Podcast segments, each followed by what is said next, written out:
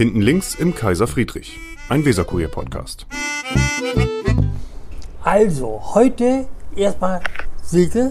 Hallo. Hallo. Wigbert, hallo. Hallo, Wigbert, hallo. Und unser Stargast ist heute Dr. Christoph Speer, der Lande, einer der beiden Landesvorsitzenden der Linkspartei. Das ist richtig? So ist es, genau. Und wissenschaftlicher Mitarbeiter. Und äh, was mir noch so einfällt, äh, Wissenschaftlicher Mitarbeiter der Fraktion, muss man sagen. der ne? Fraktion der, der Linke. Mhm. Und So ist es. Die Partei hat keinen. Am besten sagen Sie selber ein bisschen von sich. Von mir, ja, Ja. gut. Das ist ja schon so das, äh, was ich mache. Als Mitarbeiter verdiene ich meine Brötchen. Ich bin eigentlich schon relativ lange mal Landessprecher gewesen und jetzt wieder eine Weile. Ja, und Gott, was mache ich sonst? Ähm, Zum Beispiel, wer ist die andere Landessprecherin? wie bitte? Wer ist die andere Landessprecherin? Sprecherin? Cornelia Barth. Ah. Cornelia Barth. Auch schon sehr erfahren, ja. Sie haben zwei Kinder. Wie alt sind die? Die sind beide aus dem Haus. Ah, ja. Also, ähm, also die Tochter ist die Jüngere, die studiert in Bochum. Die ist natürlich jetzt öfter mal da durch Corona. Mhm. Die machen ja ganz viel Digital- und Fernunterricht jetzt und so. Da kommen dann die studierenden Kinder auch öfter mal wieder nach Hause zurück, wo die Versorgung besser ist. An der Ruhr-Universität Ähm, und unser Bochum. Großer, der ist verheiratet und äh, lebt in Frankfurt. Und Ruhr-Universität Bochum, Ruhr-Uni, ja, die RUB, genau. da war ich nämlich auch. Ist es wahr, ist ja unglaublich. Ja. Ja, ja. So klein ist die Welt. Und an der. Trinkhalle gab es immer Fiegebier. Das weiß ich noch. Ah, was hatten Sie studiert an der RUB? Anglistik hauptsächlich. Anglistik. Und was studiert Ihre Tochter? Geowissenschaft. Ah ja. Sie sind, Ihre Lebensgefährtin ist äh, Senatorin Frau Bernhard, das darf man sagen, ne? Das ist, glaube ich, öffentlich. Ja. Hat sich eigentlich dadurch, dass sie Senatorin äh, ist, hat sich doch bestimmt auch ihr Alltag irgendwie verändert, ne? Sehen Sie sich überhaupt noch? Ja, ja, wir, wir sehen uns schon, klar. Also, das ist ja. Also, das ist schon ein umfänglicher Job und das geht dann auch mal länger. Es ist aber in weiten Teilen halt auch, würde ich mal sagen, so nach meiner Beobachtung vor allem dicht und das mit dem Wochenende ist ein bisschen schwieriger als früher. Das kann man schon sagen, klar. Und jetzt ist ja gerade Tumult. Mit links der Weser, Klinikum und äh, Mitte und äh, hin und her. Da sind Sie Ja, als Landeschef ja auch ist ja gefordert. Hatten Sie, ich habe das letzte nicht gehört. Als Landeschef sind Sie ja auch gefordert. Klar, ja, natürlich. Roman Fabian ist da auf dem obersten Ast gegen Frau Bernhard, gegen Sie. Ja, da gibt's ja eben unterschiedliche Perspektiven auf die Sache. Klar, das hat uns auf dem Landesparteitag auch beschäftigt, dann auch einen langen Beschluss dazu gefasst. Ähm, das ist ja logisch, dass die Dinge, die in unseren Ressorts spielen, dann natürlich in der Partei ähm, sehr intensiv beobachtet und auch diskutiert werden. Muss ja auch so sein, klar. Aber weshalb gerade links der Weser? Ich dachte immer, da wird garantiert nicht gespart. Naja, links der Weser ist ein Standort innerhalb der Geno, der sozusagen eher noch auf den ertragreichen ähm, Bereichen sitzt. Das ist schon klar. Ähm, geht ja auch nicht um Sparen. Also im Moment, also erst ging es ja um die, die Frage der Personalplanung. Das hat uns natürlich sehr beschäftigt. Das liegt an der Partei auch sehr nah dran. Jetzt geht es ja um die Standortplanung bei der Geburtshilfe. Kriegen Sie sich eigentlich auch manchmal politisch in die, äh, in die Klamotten, Ihre Lebensgefährtin und Sie? Ja, also ich, sag mal, das, ist ein wesentlicher Teil der Jobbeschreibung eines Landessprechers, dass man einmal in der Woche zu irgendjemandem immer sagt, das geht nicht genauso, wie du dir das vorstellst. Das ist eigentlich, sonst, sonst ist der Job einfach falsch, würde ich sagen. Wiederholen Sie das nochmal, das habe ich Und das geht so quer durch. Ja, aber ich meine, dass wenn man politischer Mensch ist, wie Sie und Ihre Lebensgefährtin, da muss man ja nicht unbedingt immer auf einer Linie in allen Fragen reden. Gibt es bei Ihnen auch engagierte Diskussionen? Ja, ich meine, also, ich weiß nicht, wie das bei Ihnen im Umfeld ist, aber wenn Sie so die Leute sehen aus Ihrem Umfeld, die Beziehungen haben, dann sind die sich ja eher weniger einig als viele andere. Also das ist ja klar, natürlich gibt's das. Und was sagen Sie jetzt zu links der Weser? Sie jetzt als Landesvorsitzender? Na, wir müssen ja immer so ein bisschen auseinandersortieren, was sind die Fragen, die man sich als Partei anzieht äh, und was sind die, wo man sagt, gut, da gibt es logischerweise Interessen der unterschiedlichen Standorte. Das ist jetzt aber nicht eins zu eins ein linkes Thema. Also meine Haltung ist da, es ist jetzt die Situation dadurch entstanden, dass, ähm, dass die Neonatologie wieder nach Mitte geht, war ja schon lange klar. Das, äh, das ist ja sozusagen seit, seit langem geplant. Was jetzt die Aufregung macht, ist, dass es eben darum geht, dass die Geburtshilfe dann Genau, mitgeht. genau. Was wesentlich auch mit den Hebammen zu tun hat, die sagen, sie möchten nicht gerne sich als Kinder auseinanderreißen. Aber das ist ja vor allen Dingen ein Thema der Linkspartei, weil links der Weser heißt ja auch so, ne, war immer linke Hochburg. Das ist so, ja. Das ist klassischerweise sozusagen unser Betriebsrat, ja. Ja, ja, wollte ich sagen. Und mit dem sind sie jetzt im Clinch. Ja, die, genau, die sehen das anders, also als die Senatorin und ich sehe das ehrlich gesagt auch nicht so wie der Betriebsrat links der Weser.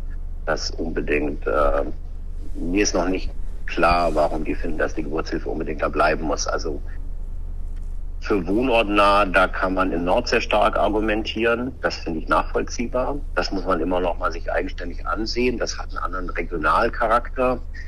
Das kann man jetzt bei links der Weser im Verhältnis zur Mitte nicht so eins zu eins behaupten.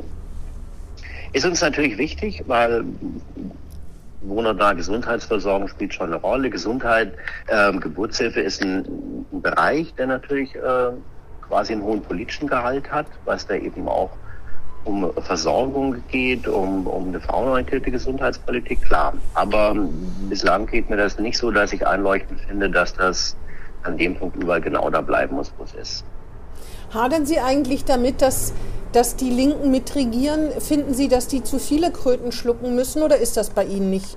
Ist sozusagen der Punkt noch nicht erreicht, wo man sagt, jetzt wird es irgendwie kritisch, weil das ist ja schon ein Problem, dass man natürlich äh, als Koalitionspartner, das betrifft ja auch andere Parteien, niemals die reine eigene Lehre machen kann. Können Sie das alles noch gut mittragen? Das ist ja klar. Also ich meine, man, man, man könnte sein Parteiprogramm nicht eins zu eins umsetzen, sein Wahlprogramm, selbst wenn man alleine regieren würde, weil es immer noch eine Wirklichkeit gibt, die auch nochmal anders spielt. Und in der Koalition natürlich gibt es auch Kompromisse. Aber im Großen und Ganzen finde ich, dass die Koalition relativ geräuschlos agiert und auch ganz gut zusammenarbeitet. Und ähm, wenn wir auswerten, was uns wichtig war im Wahlprogramm und ähm, was sozusagen auch da nochmal, wo bei uns viel Herzblut dran war im Koalitionsvertrag, finde ich, können wir eigentlich eine ganz positive Bilanz ziehen bis jetzt. Wer ist Ihnen lieber, die Grünen oder die SPD? Das ist ja vorher schon klar gewesen und jetzt auch. Also es gibt immer mal Fragen, wo man näher an den Grünen dran ist und Fragen, wo man näher an der SPD dran ist. Äh, Das finde insgesamt. ich auch ganz gut, dass es da sozusagen nicht so, das war ein bisschen die Befürchtung der Grünen, gibt es dann viele Fragen mit so einer 1 zu 2 Ko- äh, Konstellation, aber das ist ja so nicht. Sie waren ja selbst mal in der SPD, ne? Das fand ich interessant zu lesen.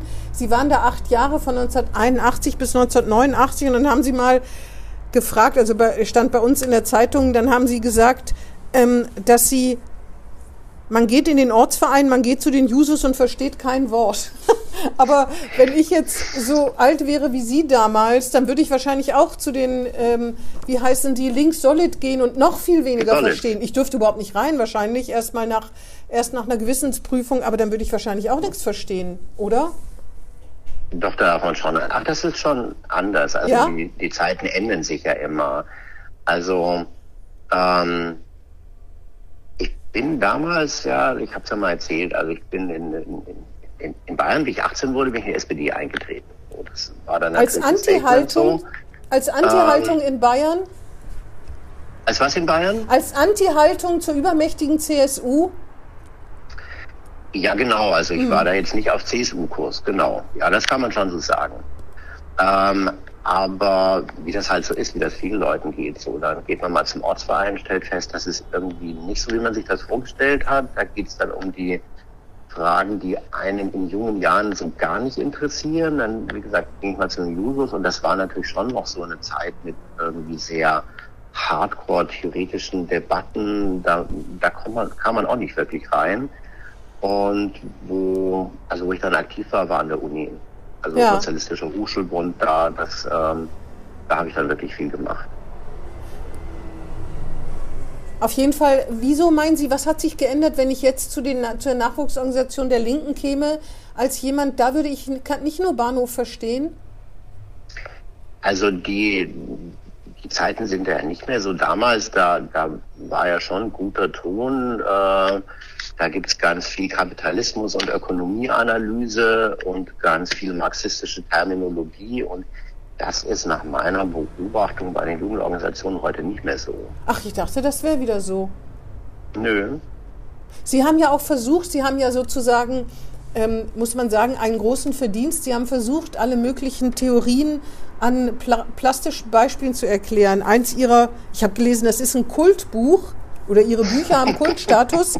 Befreiungstheorie im Elchtest. Oder die Aliens sind unter uns. Das habe ich nicht weiter verfolgt. Tut mir auch leid, dass ich weder das eine noch das andere bisher gelesen habe, aber ich habe Befreiungstheorie im Elchtest durchgeblättert und das ist natürlich äh, toll. Ich finde, diese Übersetzungen, die machen es einem ja wirklich leichter, irgendwie mitzukommen. Sie haben ja, vielleicht können Sie es selber mal erzählen, verschiedene Theorien, Revolutionstheorien an der Wirklichkeit sozusagen geprüft. Und da steht hier als erstes der Crashtest. Wir fackeln nicht lange. Bei unserem ersten Test lassen wir die verschiedenen Befreiungstheorien mit voller Geschwindigkeit auf die massive Wand einer stabilen Zivilgesellschaft mit all ihrer Integrationsfähigkeit, ihrer Pseudopartizipation und ihren verdeckten Gewaltverhältnissen prallen. Das ist schon, finde ich, äh, toll ausgedrückt. Allerdings habe ich sofort gedacht, wenn man ihre Theorie an die stabile, äh, an die Wand der stabilen Zivilgesellschaft prallen lässt, dann muss man doch zu dem Schluss kommen, ein großer Teil der Bevölkerung ist noch nicht bereit zu ihrer Be zur Befreiung, oder? Ähm, Oder wird es nie sein? Das kann ich, ich, das würde ich gar nicht so sagen. Also das ist ja immer der Punkt. Also Das ist übrigens das, was ich vorhin meinte. Also damals gehört das schon zum guten Ton, dass es ein Set gab von aktuellen Dingen, Gesellschaftstheorien, über die hat man diskutiert und die spielten eine Rolle. Das ist heute schwächer entwickelt. Ja. Also das hat viele Gründe. Das hat Gründe mit dem, dass, dass ähm, ich finde auch in Parteien sozusagen das nicht so gut klappt, dass äh, Erfahrungen und theoretische Grundlagen weitergegeben werden. Es hat auch damit zu tun, dass die Unis anders drauf sind als damals. Ähm, also das, es gibt natürlich heute auch Modetheorien, das schon, aber die kommen nicht so von der Seite. Ja, ja, aber klar, und das ist ja normal. Also jede politische Theorie ähm, muss dann erstmal gucken, wie sie durch die Wirklichkeit durchfährt. Das war ja damals äh, Großmode mit dem Elchtest. Ich glaube, das war der Ja, ja, Smart, das stimmt. oder? Der Smart war der, der beim Elchtest, wo man also fährt und dann Ich glaube, die um Mercedes, muss. A-Klasse. Äh, das war die Mercedes A-Klasse. Die Mercedes A-Klasse war das, die irgendwie umgefallen die ist bei irgendeinem so einem ja. Test, genau. Äh, da war der, die das machte war, den Elchtest berühmt. genau, das war so um die Jahrtausendwende, ne? Ja, Und dann habe ich genau, deswegen gelesen, ist das so. Genau, dann habe ich gelesen, Sie haben auch den Geruchstest gemacht. Das fand ich auch gut. Da steht nämlich unter anderem drin, stadtarrogante Befreiungstheorien haben einen dünnen und stechenden Schwefel- und Kohlendioxid dioxidigen Citygeruch. Und dann steht's weiter, als die schlimmsten Stadtstinker erweisen sich Poplinke und Postkolonialismus. Und an wen habe ich gedacht? An Frau Wagenknecht. Was sagen Sie denn zu Frau Wagenknechts Buch? Weil die Poplinken die sagt ja sogar, die redet ja quasi von Salonlinken oder Schickimicki-Linken. Was halten Sie davon, von diesem Buch? Ich vermute, haben Sie es gelesen? Und wie finden Sie Ich habe es das? bestellt, das ist noch nicht da. Ah, Eigentlich hätte verstehe. das irgendwie gestern kommen sollen, Ja. sagt der Versandhandel, ist aber noch nicht. Weil ich ja finde, das muss man schon lesen. Das ist immer doof, wenn, wenn man irgendwie sich Ja, das gegenseitig stimmt. dann irgendwelche Zitate um die Ohren haut, das nützt ja nichts. Aber spannend also das ist es schon, das interessiert mich dann Thema. schon. Ne? Poplinke ist ja ein sehr spezieller Begriff gewesen. Das ist heute auch nicht mehr so. Es gab damals eine sehr starke äh, Bewegung, sozusagen sich äh, mit linken Theorien eben mit, mit Populärkultur auseinanderzusetzen. Hm. Ähm, also sowas Dietrich Dietrichsen und andere oder ähm, USA auch dann, wo man so Sachen wie Afrofuturismus äh, sich angesehen hat. Ich habe ja mal eine Zeit lang auch Science-Fiction-Kongresse or organisiert. Also hier in Bremen auch. Das war irgendwann, naja, Anfang der 2000er. Das Sie- haben wir dann ein paar Jahre gemacht, immer so, so Ich verstehe Ähm, Sie, Sie müssen ein bisschen lauter sprechen. Was für Science Fiction, was? Kongresse? Ja, Science-Fiction-Kongresse. Ah, ja. Also so über Science-Fiction, Politik und Utopie. Da gab es mal eine Reihe, richtig, die wir gemacht hatten. Und das war eben auch so ein bisschen dem, dem geschuldet, ähm, dass man an populärer Kultur eben auch viel sehen kann, wie sich Dinge verändern, wie sich Tendenzen verändern. Manchmal eben kommt es da schneller an als in der theoretischen Analyse und das ist ganz spannend. Aber äh, Frau, Frau Wagenknecht schreibt ja, ich habe das Buch auch noch nicht gelesen, habe natürlich darüber gelesen, da geht es ja offensichtlich um Salonlinke, mit denen sie so abrechnet. Gibt es das bei Ihnen nicht tatsächlich Menschen, die im Geiste links sind, aber in der Praxis eben sich doch nicht anders verhalten als Herr Gerling und ich? Mit dem Suff vielleicht sogar fahren. Genau, heimlich. Ja gut, äh, da- das ist ja bei allen Ja. so. Also das ist ja unvermeidlich, dass das immer eine gewisse Reibung zwischen dem persönlichen Leben und äh, der theoretischen reinen Wahrheit gibt. Das kriegt ja niemand hin. Das wäre sehr spaßfrei. Aber so richtig Salonlinke sehe ich gar nicht. Ah ja, Ich finde das fast schon schade. Also die, die, die, also diese Idee von, von Salons als einem Ort, wo auch debattiert wird und so, das, das gibt's ja kaum noch. das meine ich Was, allerdings darauf, nicht. was darauf führt, irgendwie, ist ja gerade ein bedauerlicher Vorgang, dass äh, der Salon Fairfeld ähm, auch der Gentrifizierung zum Opfer zu fallen droht äh, im Viertel. Das, ich Das meine, war so eine der, der äh, eins, was so ein bisschen was davon hat. Ja, ich meine natürlich Salonlinke als Schlagwort, dass es eben Leute sind, die Wasser predigen und Wein trinken, ne? die in der Theorie, also äh, es gibt ja einige Menschen, die in schicken äh, Villen im Viertel wohnen und sagen, wir müssen aber das Kapital, wir müssen Wohnungsbesitzer enteignen und das Kapital anders verteilen. Ich meine diese Art von Linken. Davon kennen Ja, Sie doch das bestimmt ist, welche. das ist ja, glaube ich, nicht so äh, der Konflikt, um den es da immer geht, auch Ja. in der Partei. Also das, das ist gar nicht nur für die Partei, das ist ja insgesamt in der Linken äh, ein viel diskutiertes und nicht so richtig gut gelöstes Problem, wie das zusammengeht zwischen einerseits ähm, diesen fortschrittlichen Veränderungen bis auch in die Lebenshaltung rein, was was mit Ökologie und Modernisierung zu tun hat, was man ja auch positiv sich drauf bezieht und auf der anderen Seite, wie steht das so zur sozialen Frage? Wie ist das mit denen, die bei diesen Veränderungsprozessen gar nicht mitkommen? Ähm, also das, das ist eigentlich so ein Konflikt, der ähm, für die gesamte Linke relativ bedeutsam ist seit längerer Zeit. In den USA ja auch, hat man ja gesehen.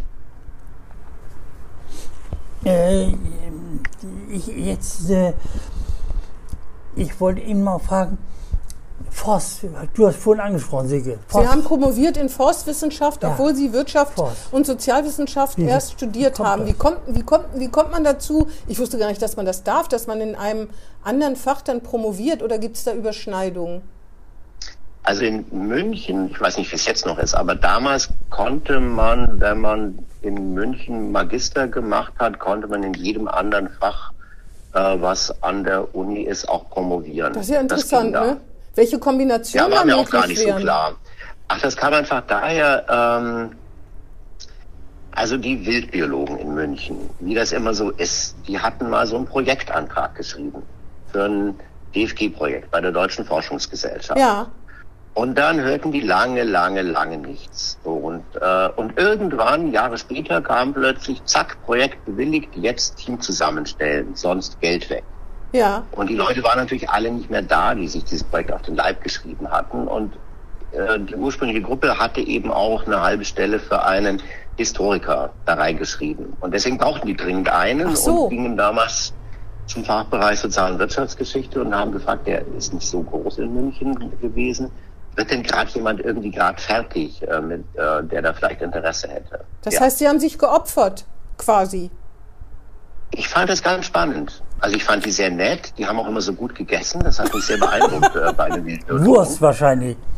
Ja, die hatten auch so schicke Forsthäuser da irgendwo in, in, in Bayern draußen. Ja. Und, und ich kam mit denen sehr gut aus. Und es war eben auch ein interdisziplinäres Team. Und dann war ich zwei Jahre in dem Projekt. Und wollte danach gerne eigentlich was mit Umweltgeschichte machen, habe aber niemand in Geschichte gefunden, der sowas angenommen hätte. Und dann haben die irgendwann gesagt, Mensch, du hast jetzt da die Studie gemacht bei uns, dann, dann, dann promovier halt bei uns. Ja. Und dann habe ich gemeint, ja, und das Mündliche. Und dann meinen die, ach, irgendwie ziehen wir dich da schon durch. Und so war es dann auch. Genau. Ja. Und deswegen habe ich über Organisationsstrukturen von Wildtiermanagement im internationalen Vergleich promoviert. Das war, hat sich so ergeben dann, ja. Ja. Ich frage mich dann, was haben Sie denn gedacht, wo Sie später mal arbeiten können? Das hört sich schon sehr speziell an. Al- Als Historiker ist es ja schon nicht leicht, dann mit Sozialhistoriker, dann forstgeschichtlicher Promotion. Ja, Wildtiere. Ja, wie findet man da außerhalb einer Partei? Nicht, dass, nicht, dass Sie denken, ich denke, Sie hätten nur in der Partei, aber es ist doch wahnsinnig schwer, da eine Arbeit zu bekommen, oder nicht? Sie sind viel zu speziell quasi für den Arbeitsmarkt.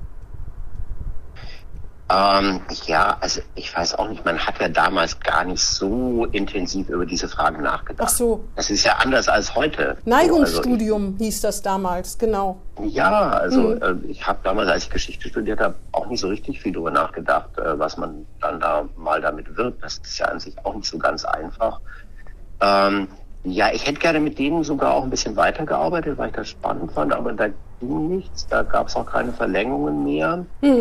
Und ähm, naja, ich war ja dann so in der entwicklungspolitischen Szene. Und dann sind Sie nach da auch Bremen für den gekommen. Verein lange gearbeitet, so, das hat sich dann so angeschlossen. In Bremen dann? Ja, genau. Also wir haben in Bremen die Zeitung für den BUKO gemacht. Der BUKO ist so ein Dachverband für, für dritte Weltläden und, und äh, Soli-Gruppen und ähm, haben dann später einen eigenen Verein gegründet und mit dem stehe ich auch immer noch in enger Verbindung. Wir machen jetzt ganz viel Meerespolitik und äh, ähm, Fragen der, der internationalen Gerechtigkeit, die da dranhängen. Ja, aber das hat sich eben so entwickelt. An der. Uni Hat sich Bremen. An der Uni so ergeben, muss ich zugeben. Das war immer nicht so von vornherein geplant. Sie sind Bayer. Was vermissen Sie an Bayern? Ja, also wir hatten es ja vorhin schon mal im Vorgespräch mit dem Essen, das Ja. hängt einem schon nach. Also insbesondere auch so, sagen wir mal, die Konditoreien, da ist man schon dran gewöhnt. Und äh, Die ja, Weißwürste. Aber sonst geht's. Die Weißwürste. Aber was ist denn an bayerischen Konditoreien anders als an bremischen? Ähm, das ist schon eine andere Philosophie. Also ich würde mal sagen, so die, die Philosophie der kleinen Gebäckteilchen, aber auch der Torten, das ist, äh, das ist schon ein bisschen anders im Norden. Ist Opulenter? trockener. Ja, es ist opulenter. Wie, wie vieles im Süden opulenter ist, ja. Ja. Ja, da muss man hier oben, da im Norden, da muss man sich schon dran gewöhnen. Das äh, stimmt wohl. Ich habe gelesen, Sie haben ja unheimlich viel gemacht. Sie haben Bücher geschrieben, Sie haben Videos gemacht, also Filme. Sie haben, ähm, glaube ich, sowas wie Theateraufführungen gehabt. Aber seit ein paar Jahren ist es doch stiller um Sie geworden. Wie kommt das? Hat, weil Sie der, das Ehrenamt Landeschef und das Hauptamt Mitarbeiter so bindet oder ähm, ja, oder äh, habe ja, ich irgendwie schlecht klar. Man recherchiert? hat weniger Zeit für die, für die äh, Seitenprojekte als früher. Das ist ganz klar. Auf jeden Das Fall haben man Sie da wahnsinnig viel gemacht, ne? Das, das ist so, oder? Ja, und also ich habe ja auch, also da, mit Klang zusammen in der Schwankhalle, das ist noch gar nicht so lange her. Das war, Ja. glaube ich, noch irgendwie vor ein paar Jahren. Aber ja, das ist ja dann schon immer was, da, da fließt dann auch ein Stück Zeit rein. Und ähm, das stimmt schon, das ist klar. Also da ist so der Job Landessprecher nimmt dann doch einige Zeit ein. Das ist klar. Meine letzte Frage ist, als sie Landessprecher geworden ist, da stand äh, eine Zwischenzeile in unserer Zeitung, Mietendeckel als Top-Thema. Das ist jetzt ja natürlich Mist, ne? Ja, das ist hart mit dem Urteil. Das ist natürlich klar. Zumal da jetzt ja auch für viele dranhängen kann in Berlin, dass sie da Mieten zurückzahlen, also nachzahlen müssen. Ja, aber das ist Das doch. ist richtig Herr, heftig. Herr, Herr Speer, das muss ich doch sagen, das ist doch für eine rot-rot-grüne Regierung, das ist doch grauenvoll. Wie viele Menschen machen sich jetzt Sorgen, weil sie eben nicht das Geld zurücklegen konnten? Das ist grausam geradezu, auch wenn es nicht beabsichtigt ist, aber die Verfassungsrechtler haben gewarnt, das ist doch furchtbar, wirklich furchtbar. Also großes politisches Versagen oder nicht? Naja gut, die werden jetzt schon gucken müssen, dass sie da auch für Härtefallregelungen sorgen. Das ist klar, das geht damit einher. Aber es gibt ja immer diese Dinge, die, die man da dann ausprobieren will. Es ist ja im Wesentlichen jetzt in der Sache inhaltlich nicht entschieden worden, sondern bezüglich der Zuständigkeit, ähm, dass die Landesebene dafür mhm. keine Kompetenz hat, sondern der Bund. Weswegen sich natürlich die Frage jetzt nochmal ganz anders auf die Bundespolitik verschiebt. Die müsste ja, um sowas möglich zu machen, zumindest dann ein Rahmengesetz mit einer Öffnungsklausel liefern. Das wird ja auch gefordert. Also das wird sicher jetzt äh, für den Wahlkampf bundesweit, glaube ich, nochmal eine große Rolle spielen. Aber Was nicht heißt, dass der Mietendeckel überall für alle das richtige Instrument ist. Aber ähm, das war natürlich schon ein, also ein, ein Ansatz, den in Berlin sehr viele mit ja sehr konkreten Hoffnungen verfolgt haben. Ja, aber die Mieter, die können einem doch nur leid tun, die sich jetzt Sorgen machen, dass sie was zurückzahlen müssen. Muss man da eigentlich nicht der, äh, der turbokapitalistischen Vonovia doch ein bisschen Anerkennung zollen, dass sie gleich gesagt haben, sie verzichten auf Nachzahlungen? Ja, das fand ich auch gut, dass sie das gemacht haben. Das hat auch was zu tun, natürlich, dass es da schon auch einen hohen Druck gibt. Berlin hat eine sehr sehr starke Mieterbewegung, sehr viel mehr, mhm. als wir das hier kennen. Aber klar, das ist in Ordnung, dass sie das machen. Und wie gesagt, darüber hinaus ähm, wird es da sicher auch ein paar Härtefalllösungen geben müssen, um die die Landesregierung sich mhm. kümmert. Das ist ja schon angedeutet worden. Und nun Aber das Signal kam ja auch gar nicht nur von uns, sondern auch von der SPD in Berlin zu sagen, die Konsequenz ist, dass wir eben von einer neuen Bundesregierung da eine gesetzliche Grundlage haben wollen, die uns sowas möglich macht. Ja, aber in Berlin könnte es die Wahl natürlich versauen. Ne? Das, äh, ja, schwierig. Das ist also, ja offen, würde ich sagen. Ja. Also das ist immer schwer bei solchen Sachen zu sagen, ähm, wie das wirkt. Das stimmt. Zum Ende dieser Woche ist ja Claudia Bogedan zurückgetreten, die Bildungssenatorin in Bremen. Was sagen Sie dazu? Ich war da auch überrascht. Ich habe das vorhin auch erst äh, zur Kenntnis genommen. Ähm, das ist ein Einschnitt. Ähm, das ist ein sehr schwieriges Ressort. Das ist auch eins, was super wichtig ist für, die rot-grün-rote Koalition. Äh, also ich hoffe, dass es da einen guten Übergang gibt und dass jemand das so ausfüllen kann. Wir hatten schon den Eindruck, dass da, also wir waren da eigentlich schon ganz zufrieden und da ähm, liegt die Latte erstmal hoch für Nachfolger. Sie waren mit, mit Frau Boge dann ganz zufrieden? Ja, eigentlich schon. Hm. Also es könnte immer alles besser sein, aber ähm, da gab es ja schon einen Plan, der auch langfristig war, äh, wie man so die verschiedenen Fragen bearbeitet. Und na gut, dann gibt es immer die Restriktionen, wie viele Ressourcen dafür da sind. Ähm, aber ja. Aber die ist ja, die ist ja eine in der Koalition. Warum ist Ihrer Meinung nach die denn, die denn gegangen worden oder gegangen? Also wie man es ja liest, hatte sie einfach ein anderes Angebot, ähm, was sie nicht so leicht ablehnen konnte. Was ich auch nachvollziehbar finde. Ja, aber das gibt ja immer mal wieder, Senatoren kriegen andere Angebote und nehmen die nicht an. Ja, das muss man, das müsste jetzt Frau Bogedan fragen, äh, was da wie eine Rolle gespielt hat. Aber mein Eindruck ist nicht, dass es da eine Frustration darüber gab, wie das mit dem Bildungsressort läuft. Sondern eben die Überlegung, okay, da gibt es was anderes, ähm, was mit dem zu tun hat, wo ich auch schon mal herkomme, was eine langfristige Perspektive hat, was ich eben auch gern machen würde. Mhm. Ähm, mehr kann ich da auch nicht dazu sagen. Aber mein Eindruck ist nicht, gibt jetzt auch aus den Haushaltsverhandlungen oder so, wäre mir jetzt nicht geläufig, dass es da ähm, sozusagen in dem Sinn frustrierend ungelöste Konflikte gegeben hätte, die dafür eine Rolle spielen. So sehe ich das nicht. Die Linken würden das aber nicht gerne nehmen, das Ressort tauschen, oder? Wirtschaft gegen Bildung? Nee, wir tauschen nicht. Gesundheit gegen Bildung? Nein, wir wussten das natürlich vorher nicht, dass wir ausgerechnet die beiden Ressorts ziehen, die jetzt so im, ja. im Auge des Sturms stehen ja, bei der Pandemie, aber ich finde, wir kommen ganz gut klar damit. Ja, das, die einen sagen so, die anderen sagen so, ne? Wie das immer so ist. Ja, weiß ich nicht genau, wie Ihr Eindruck ist. Also mein Eindruck ist, dass das Feedback von außen ganz gut ist. Ja, das Feedback äh, von außen ist zum Teil ganz gut, zum Beispiel was Frau Vogt betrifft. Aber das ist für manche Linke aus den falschen Kreisen das positive Echo.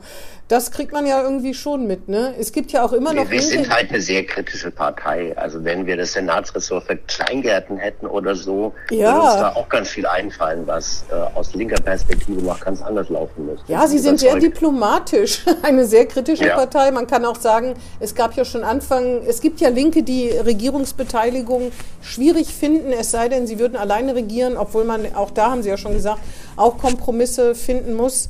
Ähm, aber ich glaube, das ist das Problem und Frau Vogt steckt da schon unter einem gewissen Druck. Also das ist, einfach ist das bestimmt nicht, ne? Und die kriegen auf Parteitagen ja auch manchmal so einiges zu hören.